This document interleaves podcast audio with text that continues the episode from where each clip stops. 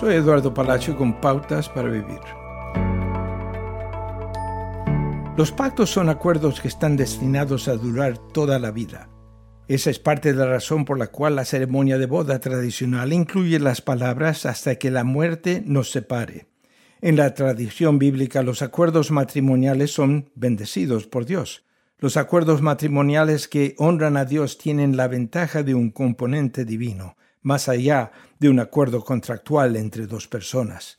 Dios se toma muy en serio los pactos y a menudo afirma que su compromiso en el pacto con las personas es eterno. Un pacto suena muy serio para aquellos de nosotros que admitimos que la temperatura de nuestro corazón está sujeta a cambios.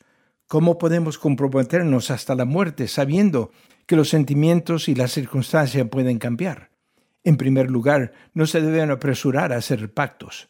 No piense en el matrimonio como algo que puede o no resultar. Incluso antes de salir con alguien, debe evaluar si estamos interesados en un compromiso más serio. Aún así, el matrimonio tiene incógnitas. En un pacto, lo que la Biblia llama un cordón de tres dobleces, usted no está solo, incluso cuando no se pone de acuerdo con su pareja.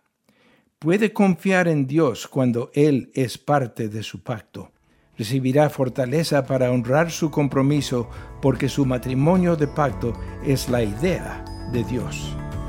Acaba de escuchar a Eduardo Palacio con Pautas para Vivir, un ministerio de Guidelines International.